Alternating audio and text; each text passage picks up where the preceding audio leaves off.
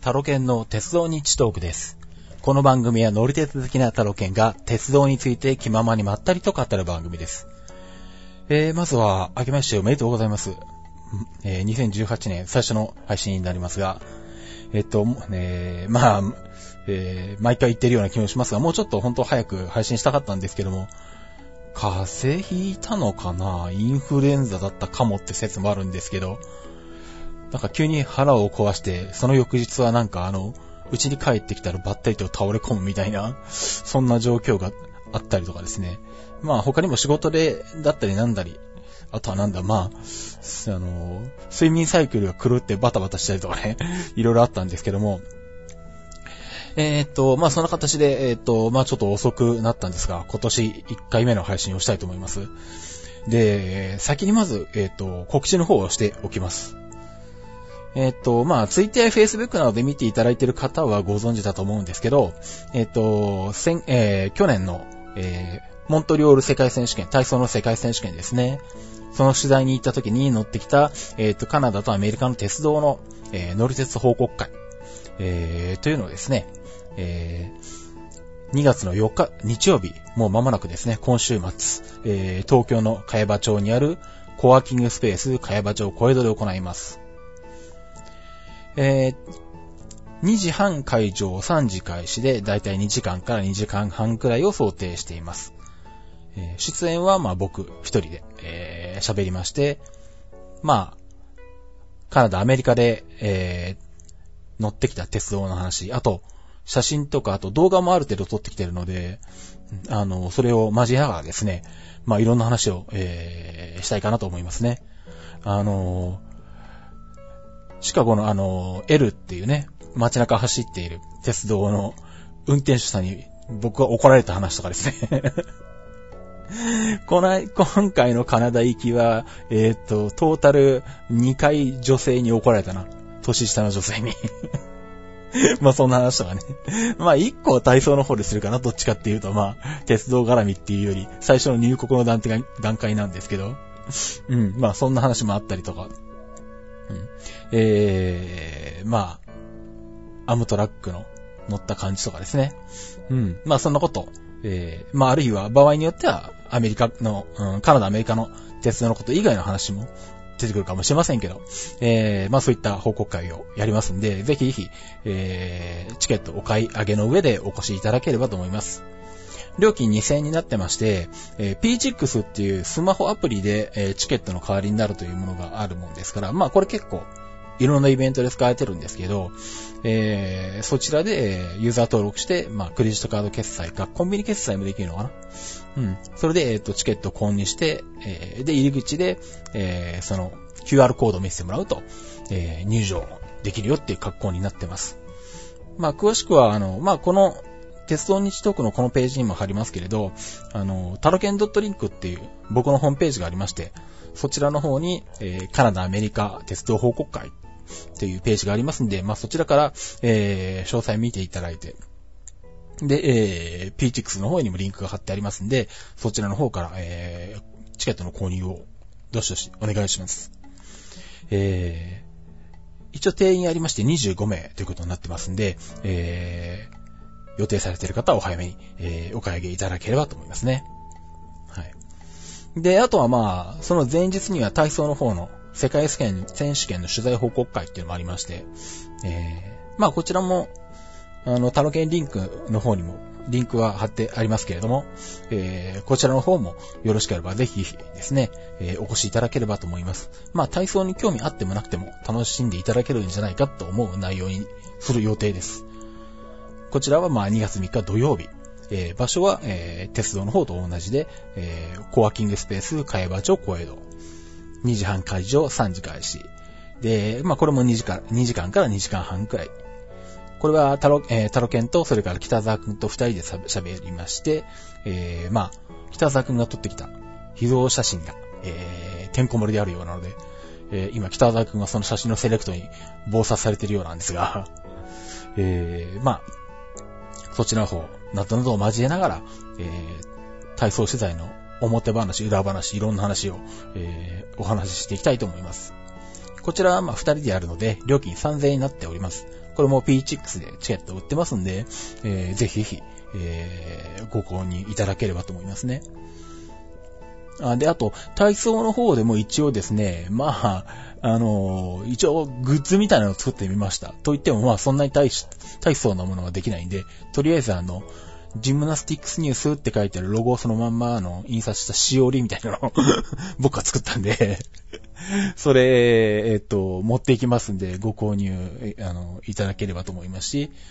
一応、北沢くんは缶バッジかなんか作ってるのかな？うん。らしいので、まあその辺、あの、グッズ販売も多少あります。あとはまあ、ドネーション箱を用意しようかな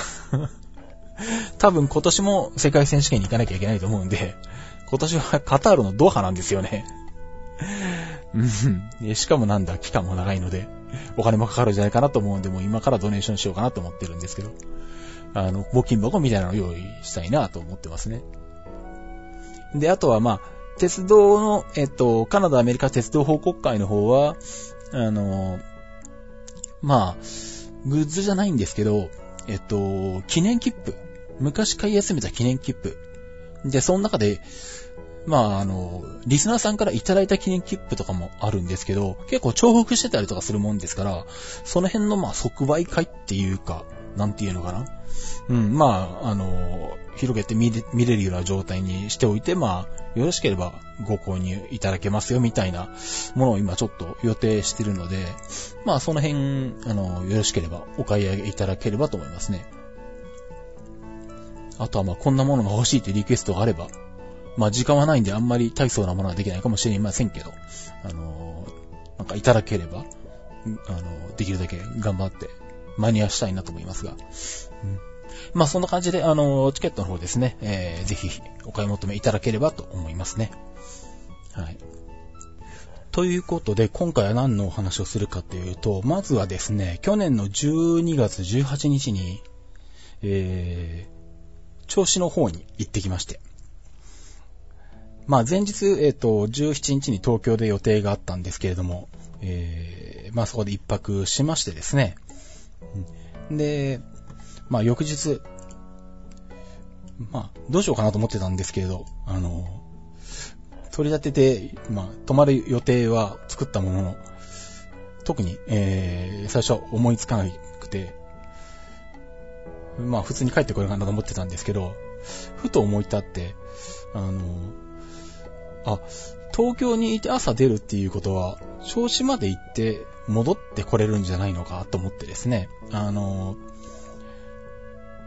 まあ、っていうのはその、総武本線の、えー、千葉から先違うな。東金線まで乗ってるからその先と、えー、それからまあ、総武本線の終点まで行くんだったらせっかくなんでまあ、銚子電鉄も乗りたいわけなんですけど、で、あと、成田線と、えー、それから、鹿島線か。まあ、あの辺乗り回るとしたら大体その辺一通り、一気に行きたいとこなんですけどね。それからあとは、えー、鹿島臨海鉄道で水戸まで。うん。まあ、あの辺ね、まあ、東京近辺なんで、まあ、いつでも行けるだろうなと思って、まあ、いつでも行けるから、まあ、いいやと思って、ずっと行ってなかったんですけど、意外となんだろうな、じゃあ行こうかって思うと結構東京から時間かかるんですよね。で、今まで行こう行こうとも言いながら結局行かずにずっとなってたんですけど、まあこの時はまあ翌日、そんなにあの予定も入ってなくて、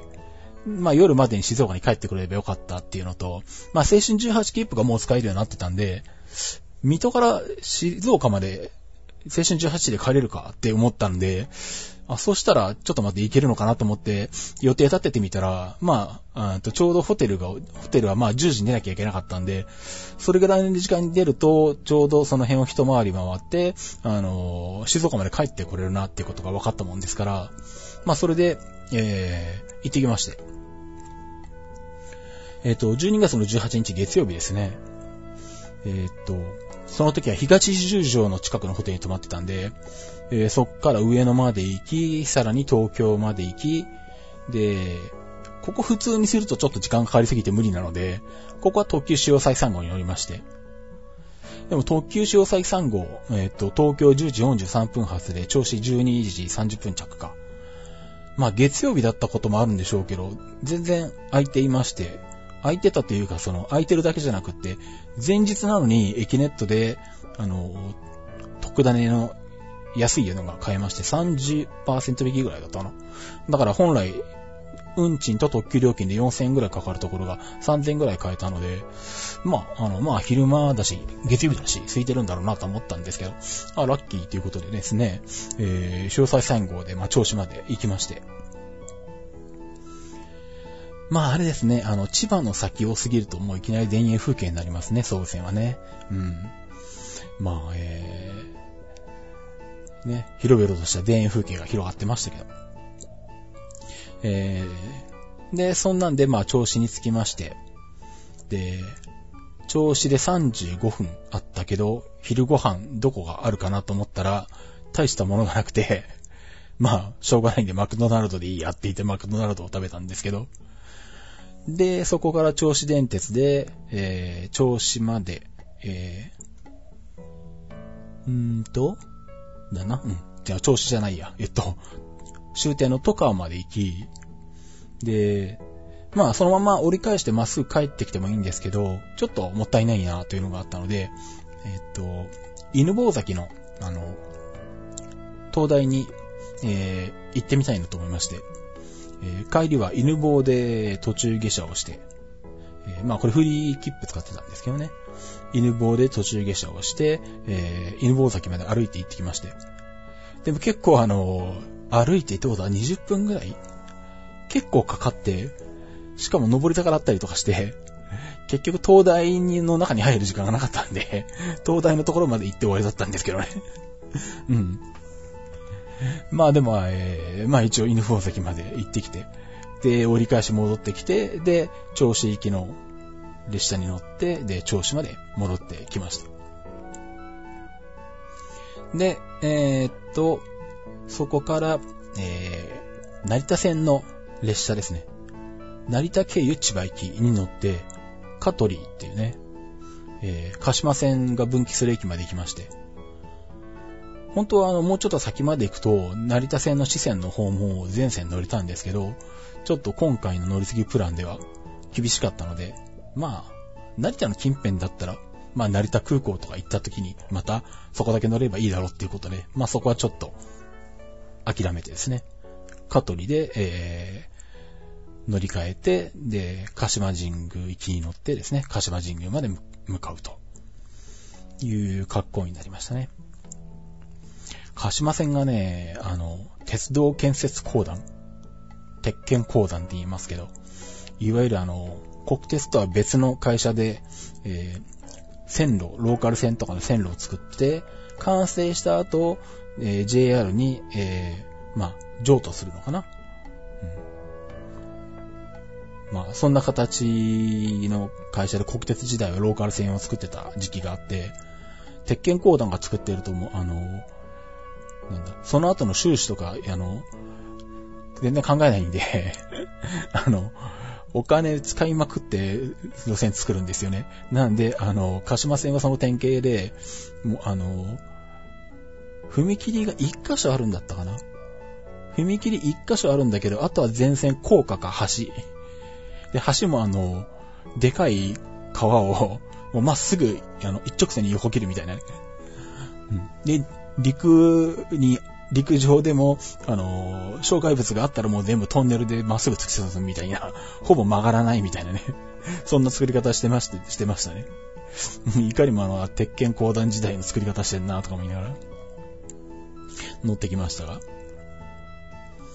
で、まあそんなんで、えっ、ー、と、鹿島神宮まで、えー、まあの、乗車時間は短いんですね。17分なんですけど、鹿島線は。で、あとあれか、あの、結構まあ、鉄道の細かい話、うん。あの、よくなんか鉄道のなんか、なんとか不思議とかね。うん。あの、こんな秘密がみたいな時にはよくネタにされるんですけど、JR の鹿島線の終点はこの鹿島神宮駅じゃなくて、えー、鹿島サッカースタジアムだったかなうん。その先にあるんですけれど、でもこの鹿島サッカースタジアムは普段、えっ、ー、と、営業してない臨時駅なんですね。で、サッカーとか、まあ、イベントがあるときは、この鹿島サッカースタジアムで止まるんですけれど、止まる列車があるんですけど、普段は、えー、JR は手前、一個手前の鹿島神宮までしか走ってなくて、で、そこから先は、あの、鹿島臨海鉄道の列車が走ると。で、その鹿島臨海鉄道の列車も、普段は、えー、サッカースタジアムでイベントがないときは、鹿島サッカースタジアムを通過してるんで、うん、えー、まあ、鹿島線の本来の終点は、えー、JR の車両で乗るんじゃなくて、鹿島臨海鉄道の車両に乗って、しかも通過するっていうですね、不思議な乗り潰しみたいな感じになるんですけど。うんまあそんな感じで、まあ乗り換え駅が、あの、鹿島神宮駅、鹿島サッカースタジアムの一個前の鹿島神宮駅が JR と鹿島臨海鉄道の乗り換え駅になってるんですね。なんでまあ、そんな感じで鹿島、鹿島神宮で、えー、鹿島臨海鉄道に乗り換えたんですけど、まあ、島式ホームの一面二線で、えー、JR が止まる反対側に鹿島臨海鉄道の列車が止まってるんですけど、えー、もういきなり止まってるのがあの、まあ、いわゆるガルパンですか？ガールズパンツァーの、あのー、ラッピングをされた車両で。まあ見てると何本か何種類かあるみたいなんですけどね。うん。来たかと思って ガルパン来たかとか思ってですね。まあ僕はこれまでガールズパンツァーは見たことなかったんで、まあ特にそんなに興味を持ってなかったもんで見てなかったんですけど、うん。まあ、社外を問わず、社内もいろいろそのキャラクターのステッカーが貼られてたりとか、いろいろあのキャラクターがてんこ盛りになってまして、うん、これは地元的にはどうなんだろうなとか思いながら まあでもいいのかなとか思って言いながら乗ってましたけどね。うん。まあちなみに、えっ、ー、と、ガールズパンツは、まあせっかく鹿島臨海鉄道に乗ってきたので、あの、うちに帰ってから、あの、ネットフリックスだったか、D アニメだったか忘れてましたけど、あれで見て、見てみたんですけど、見てみたら意外に面白いですね。なんだろう、あの、少年漫画のスポコンもの？基本的に。うん。あのなんだ、主人公が転校して入ってきて、そこで、えー、っと、なんだ、まあ、野球だったら、あの、例えば転校してきた本人はもう野球は、あの、あんまりやるつもりはなかったんだけど、ひょんなことからやる羽目になって、で、しかも弱小校を優勝に導かなきゃいけなくなるみたいなストーリーよくあるじゃないですか。でも最終回では、あの、強豪校とぶち当たって、えー、弱小校ながらなんかこう、なんか頑張って勝っちゃうみたいな もう、あの、あのストーリーそのまんまを、あの、女子高生と、あと戦車道っていう架空の、あの、まあ、華道とか茶道みたいなのと同じで、なんか、この世界観では、戦車道ってのがあるんですね。女の子はたしなむべきものとして。うん。そういうスボコンものみたいなストーリーを女子高生と、えっ、ー、と、戦車道に置き換えたっていう やつですね。なんで、ストーリー的には割と、あの、普通に楽しめて、なんか最終回見てたら、あの、仕事しながら見てて、なんか手が止まって見入っちゃってるぞみたいなことになって、あ、なんだ、意外に面白いじゃないかと思って。あの、こんなに面白いんだったら、あの、見てから行けばよかったなと思ったんですけど。まあ、あの、Amazon プライムビデオとかも見れたかな。うん。まあ、ネットフリックスとか Hulu とか D アニメとか、だいたい有名どころには入ってると思うんで、まあ、もし見たことがない、なければ、一度、時間のある時に見ていただくと、意外と楽しめるんじゃないかなと。誰でも試せる、楽しめるんじゃないかなと思いますね。いわゆる、あの、萌えアニメとかああいう系統ではない感じですね。とは言っても女子高生しか出ないんですけど、うん、内容的には面白かったりそう思って。なんでまだ映画版とか見てないんで、そのうち時間があったら見ようかなと思ってますけどね。うん。まあ、ガールズパンツァーを見てから、柏島臨海鉄道に乗りに行くと、さらに一層楽しめるんじゃないかなという感じはあります。で、そんな感じでまあ、この鹿島臨海鉄道が水戸まで行ってるんで、水戸行きに乗ったんですけど、まあなんせこの時期、日が短いんで、えっ、ー、と、水戸に着いたのが5時半過ぎだったんですけど、途中からもう、ま、結構真っ暗になっちゃったんですよね。なんでまあ、まあ僕の乗り潰しルールとしては、あくまで外の景色が見えるときに乗るっていうのが原則なので、まあちょっとまた向こうの方に行ったときには、あの、水戸近辺のところはもう一回できたら乗り直したいなとは思ってるんですけども。まあでもまあとりあえずは、あの、これでまあ鹿島臨海鉄道は環状っていうところになりますね。で、水戸に着いて20分ぐらいやって、もうそっからはひたすら、普通乗り継ぎで静岡に帰る。まあ、静、まあ、普通乗り継ぎって言っても、常磐線も快速だし、まあ、えー、快速運転してるやつは結構あるんで、まあ、そんなに、あの、全部止まっていくわけではないんですけど、結局なんだ、水戸18時発に乗って、静岡に着いたのが翌日の12時10分。で、実際はちょっと遅れとかがあったので、12時もう20分ぐらい近くなってたかな。うん、えっ、と、水戸からまず品川行きに乗って上野で降りて、で、上野から熱海行きに乗り換えて、熱海に着いたのが10時24分。ここまでで4時間半ぐらいか。ここまではグリーンなんですね。うん、まあこれあの、東京の普通列車のグリーン券のあの、エリアに含まれてるんで、あの、980円で、水戸から熱海まで乗れるので、まあもちろんグリーン車に乗ってたんですけど、まあ、ちょうど山手線内とか横浜あたりが8時台とかそれぐらいなんで、まあ結構途中は混んだりしましたけどね。うん。隣まで、隣の席まで来たりとかしてましたけど、平日ですし。まあ、ね、都内で帰宅ラッシュ時間帯なんで、まあそんな感じでしょうね。で、10時半に熱海に着いて、10分乗り換えで、えー、沼津行きで三島で降りて、沼津始発の静岡駅で、静岡に、えー、帝国だと12時10分着。実際ちょっと、なんかあって遅れて、12時15、6分とかに着いたのかな。で、問題はですね、青春18切符で行ってるんで、これダイヤ通り行くと、青春18切符が有効なのは日付が変わった最初の駅までなので、草薙になるのかな？うん。草薙なんですけど、遅れてるんで、もうちょ、ちょ、もうちょっと手前の駅で日付が変わってるんですよ。で、これって、まあ、静岡駅で降りるときに生産するんですけど、その飛び出し分、日付が変わってから乗ってる部分の運賃は別払いするんですけど、これって遅れた場合どうなるんだろうなと思って、実際にその12時が、12時過ぎてから止まった駅からの、えー、運賃を払うのか、あの、遅れてないものとして、えー、まあ、ダイヤ通り草薙から払うのかどっちなのかなと思ってたんですけどね。まあ、窓口に行って、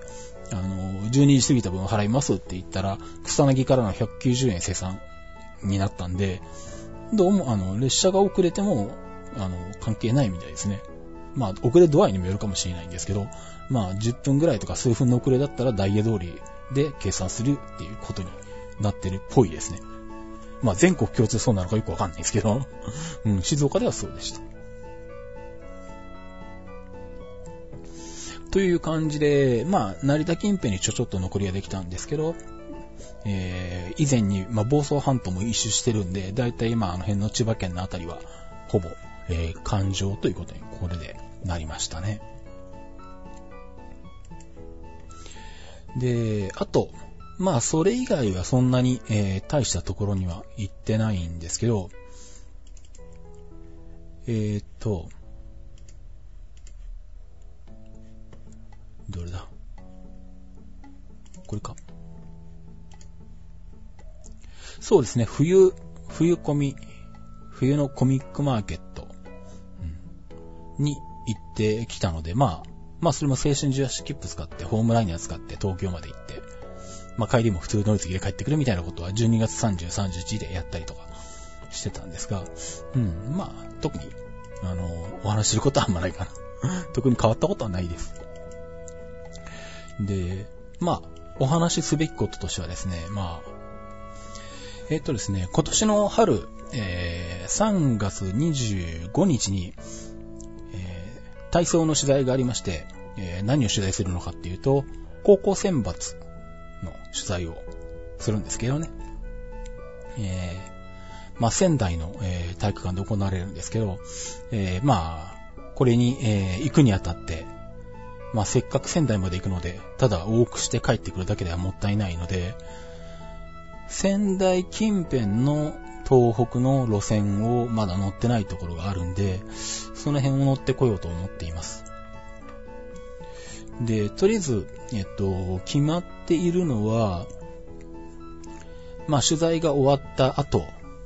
の、えっと、日程として考えているのは、仙台に泊まってるんで、朝仙台を出発して、えっと、これで花巻まで行って、で、そっから釜石線で、えー、海岸沿いの方まで、釜石まで出て、で、そっから、えっ、と、三陸鉄道の南ミリアス線に乗って、盛りまで。で、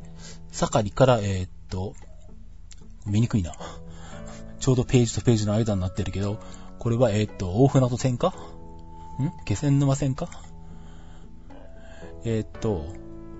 大船渡線でいいんだよね。大船渡線の、えー、に乗って、気仙沼まで行って、気仙沼で泊まります。大船渡線の気仙沼一ノ関の方はもう乗ったんですね。あの、何年か前の、クリラジで行ったクリラジ東北キャラバンで、あの、気仙沼の海岸で焼肉しようとして、あの、僕があの、なんか、水たまりに落ちて怪我してみたいなので、途中離脱した時に、気仙沼から一ノ関まで乗ってるんで、えー、の、大船渡線の気仙沼一ノ関間は乗ってるんです。うん。で、ただ海岸線の方は乗ってないので、まあそこを、えー、乗ってこようというところで、気仙沼に一泊して、で、えっと、まあこれ BRT なんですけどね。うん。大船渡線の、えっ、と、盛りから気仙沼も BRT か。だからバスなんですけど。うん。えっ、と、翌日朝出まして、えー、柳津まで、えー、BRT で行きます。で、柳津から先は鉄道路線が開通してるんで、えー、まあ BRT で、あの、前谷地とかまで行くやつもあるんですけど、まあ、ね、線路があって、列車が走ってるところは列車に乗りたいので、うん、柳津で乗り換えて、えー、前あちで石巻線に合流。で、石巻線の小田まで乗ってないんで、一回小田まで一回上がって、もう一回戻ってきて、えー、石巻に、えー、来まして。で、そこから石巻線の終点の女川まで行きます。で、まあ、この辺、まあ、あとはまあちょっと変わるかもしれないんですけど、今のところは女川をすぐ折り返して石巻を通って、で、あの、石巻線から仙台まで直通できる渡り線ができたんですよね。あの、高木町から塩釜までか。うん。で、この区間も東北本線の一部に組み込まれてるんで、えー、ここも乗らなきゃいけないので、とりあえず、えっ、ー、と、石巻から快速仙台駅に乗って仙台まで戻って、仙台で宿泊と。で、えっと、まあ、その翌日に、えー、石巻、えー、じゃあ、うんと、仙石線の残り、うん。えー、高木町から、えー、青葉通りですね。仙台を通って青葉通りまでを翌日に乗ってくるような格好になるかなというところです。で、まあ、当初はですね、青春18切符で行こうかなと思ってたんですけど、えっと、ユナイテッドのマイレージで行くことにしまして、うん。で、なので、まあ最初は青春18切符でずっと常磐線を置いて、えー、水戸あたりに止まって、いわきから万越東線に入って郡山まで出て、で、阿武隈急行経由で仙台までと考えてたんですけど、まあ、えっ、ー、と、まあ、ユナイテッドの前で飛行機を取りまして、で、ただ、あの、予定をしてたのより、あの、なんだ、結構ま、3月の後半のもう春休み真っ只中なんで、結構混んでまして、思ったようにチケットが取れなくてですね、えー、予定よりも仙台あたりで、あの、1日長く 滞在することになったので、ちょっとこの辺の、万越東線とか、阿武隈急行とか、あとはうまくすると福島交通も乗れないかなと思ってて、その辺の予定はちょっとこれからまた見直しようかと思ってるんで、またちょっと予定が変わるかもしれないです。なんで、まあ、仙台泊じゃなくて、ひょっとしたら石巻に泊まって、あの、女川のあの、お風呂に入ってくるとかね、その辺にするかもしれないですし、まあその辺はまあちょっと未定なんですけど、まあとりあえずざっくりこの辺に乗ってきて、乗ってない路線を、あの、一通り、あの、乗り潰していきたいと思います。で、ちなみにそのユナイテッドで、えー、仙台まで行くんですけど、まあ、往復とも静岡空港出発、静岡空港到着にしてあるんですね。まあ、静岡空港だと、あの、車で行けて、しかも駐車料金無料なんで、あの、楽なんですよね。うん。ただ、えー、仙台、えー、静岡空港は、あの、アナの本数が少ないと。ユナイテッドのマイレージで乗れるアナが、えー、札幌の、えっ、ー、と、新千歳空港行きか、あと、那覇行きしかないっていうね。で、そんな中でどういう経路で行くかっていうのを、あの、まあ、どういう選択肢があるのかっていうのを調べたら、結局、えっと、なんだ、試合大会の前々日か。えっと、3月の23日に、午後に静岡空港を出発して、えー、新千歳まで行って、で、45分で折り返して、仙台空港行きってのがあるんで、それはエアドゥになるのかな？まあ、エアドゥと、あの、アナのコードシェアリング。うん。なので、えっ、ー、と、3月23日の夜中に、えー、仙台に着くっていうことになりました。本当はこれ24日でよかったんですけど、24日はもう土曜日なんで混んでるみたいで空いてないですね。そうか、だから23日の夜の仙台のホテルも取らなきゃいけないな。そうか。ちょっとその辺探さなきゃいけないですね。で、帰りはっていうと、帰りも28日出発で帰ってきたかったんですけど、えー、まあ空いてる便がなく、えー、で、結局ですね、29日、えー、木曜日に、えー、っと、仙台を午後に出発して、えー、福岡に飛びます。福岡空港。で、福岡空港で乗り換えて、那覇に行きます。なんで仙台に行くのに那覇に行ってんだよっていうね。まああの、札幌経由で帰ることもできたんですけど、あの、沖縄行ったことがないもんで。で、しかも、アナの那覇仙台便が、あの、午後発なんで、あの、まあ、一泊ですけど、あの、まあ、那覇でちょっと時間余裕取れるんで、まあ、ユーレール乗ったりとかね。ちょっとどっか行けるかなっていうのもあって。まあ、どうせ一泊になるんで、それやったらあの、寒い札幌よりは那覇に行った方がいいなということで、えー、那覇で一泊することになりまして。で、那覇から、えー、静岡駅の、えー、穴に乗って、えーえー、と30日に帰ってくるのが。なんで、体操の試合25日1日間なんですけど、なんか気がついたら7泊8日とかになってて なんで俺こんなに長いこと行くのかっていう結果になったんですけど、まあ、しゃあない、まあいいかっていうことでですね。そんな感じで行ってきます。なので、えー、まあ、まあ、細かいところはね、またちょっとホテル取り直したりとか、あのー、JR の乗り潰しの予定を組み替えたりとかするんですけど、一応そんな予定になってるんで、あの、まあ、あの、ま、23日の夜に仙台とかで、あの、お時間のある方とかね。あと、あの、なんだ、29日の夜に那覇で時間のある方とかね、よろしかったら、あの、お話ね、あの、お会いしてなんかこう、ちょっと晩ご飯でも食べながらお話できたら面白いかなと思ったりしてますね。はい。ということなんで、まあ、あれですよ。沖縄は初めてですよ。初沖縄なんで、ちょっと楽しみですね。うん。まあ、そんな形で、えっ、ー、と、3月の後半に、えー、まあ、ちょっと出かける予定ができています。えー、じゃあ、そんなところかな。そんなところで、じゃあ、切符紙のコーナーに参ります。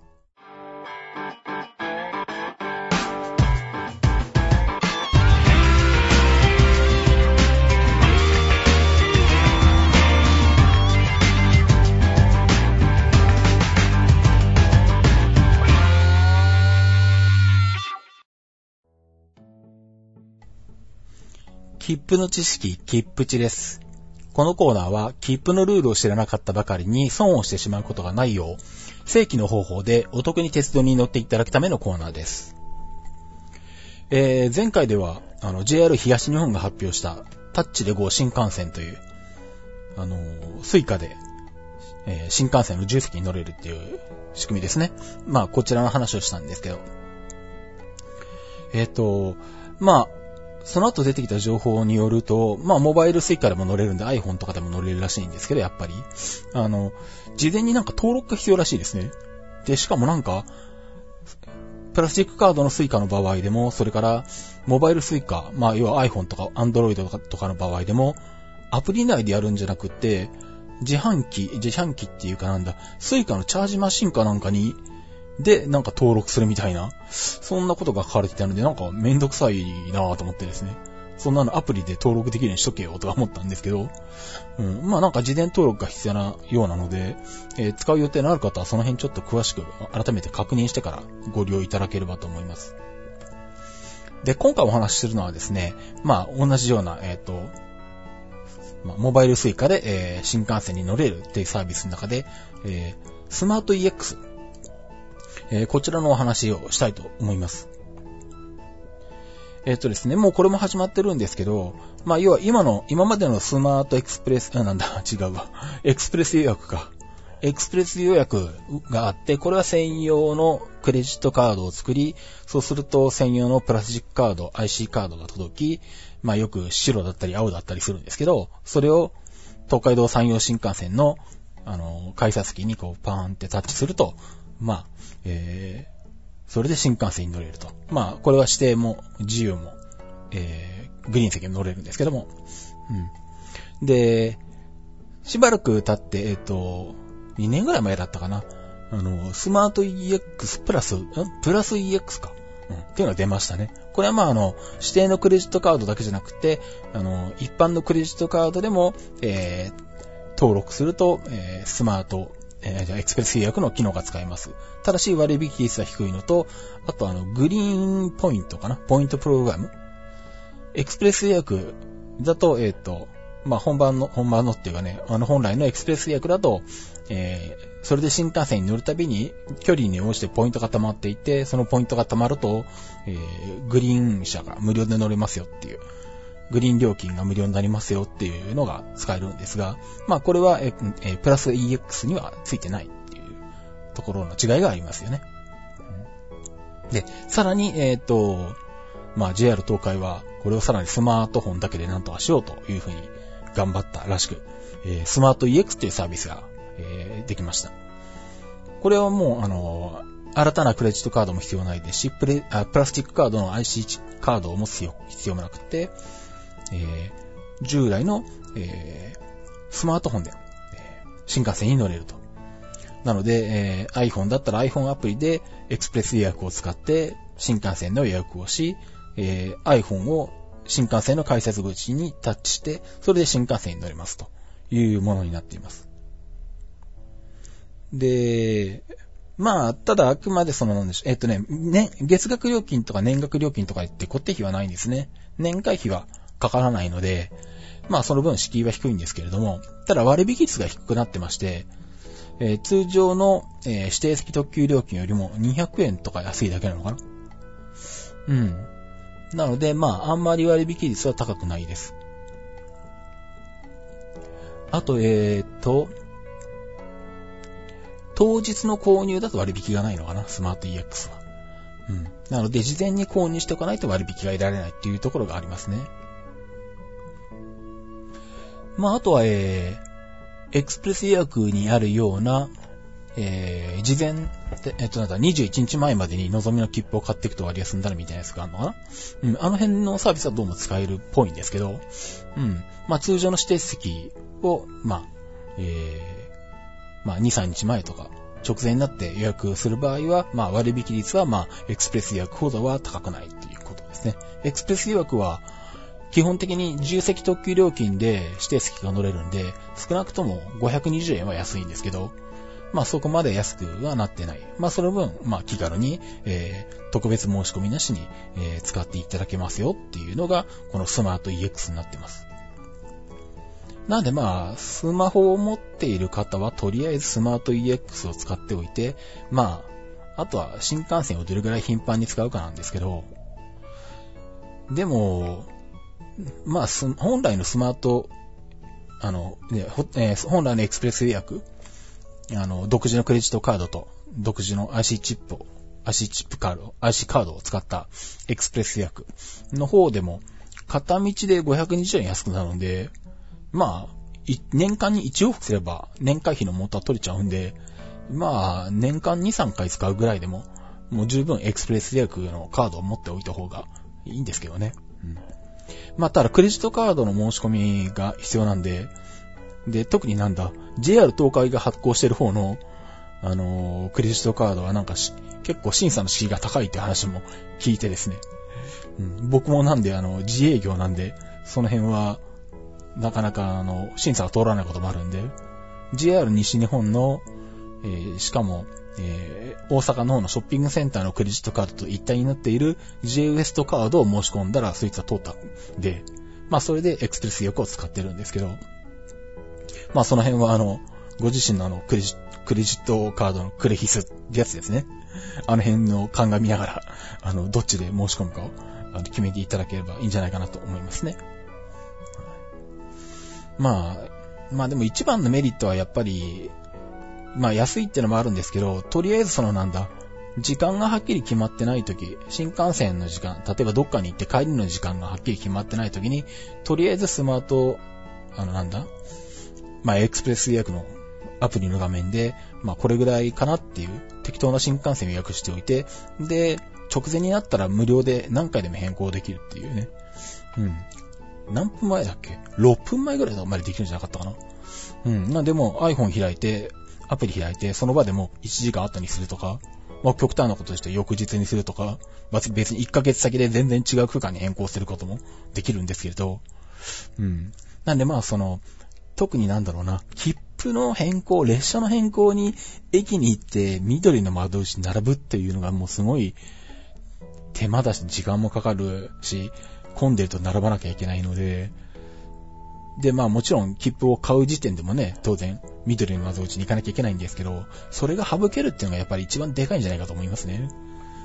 なのでまあ、今後はね、新幹線本当に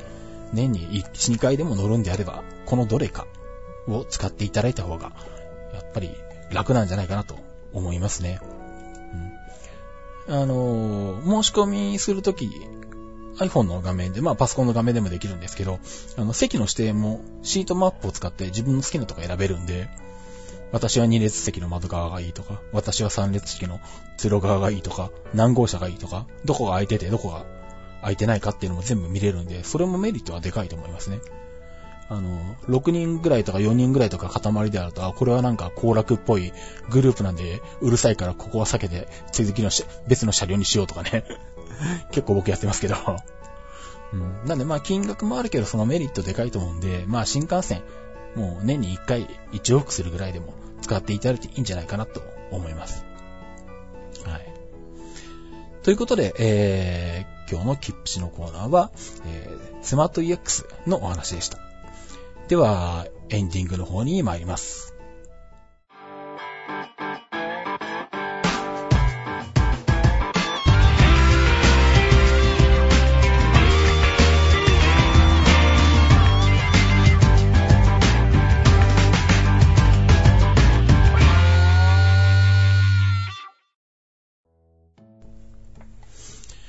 えー、っと、エンディングです。まあ、えー、っと、そんな形で冒頭にも触れましたけれども、えー、カナダで、えー、カナダ、アメリカの鉄道報告会ありますんで、まあ、ぜひぜひ皆さんお再生の上ですね、えー、お越しいただければと思います。まあ、正直言って、えっと、チケットがあんまり売れて売れてなくてですね あのー、ご協力いただけないかなと えー、思ってる次第です。よろしくお願いいたします。まあ、当日北沢くんはまあ、あの、出演はしないんですけど、裏方ですけど、北沢くんも来ますんで、まあ、北沢くんに、あの、なんか、写真の話とか、カメラの話とか聞きたいなという方は、あの、もう来ていただければいいんじゃないかなと思いますね。はい。えー、まあ、そんなところですかね。はい。うん。じゃあ、そんなところで、えー、鉄道日特でした。それではまた。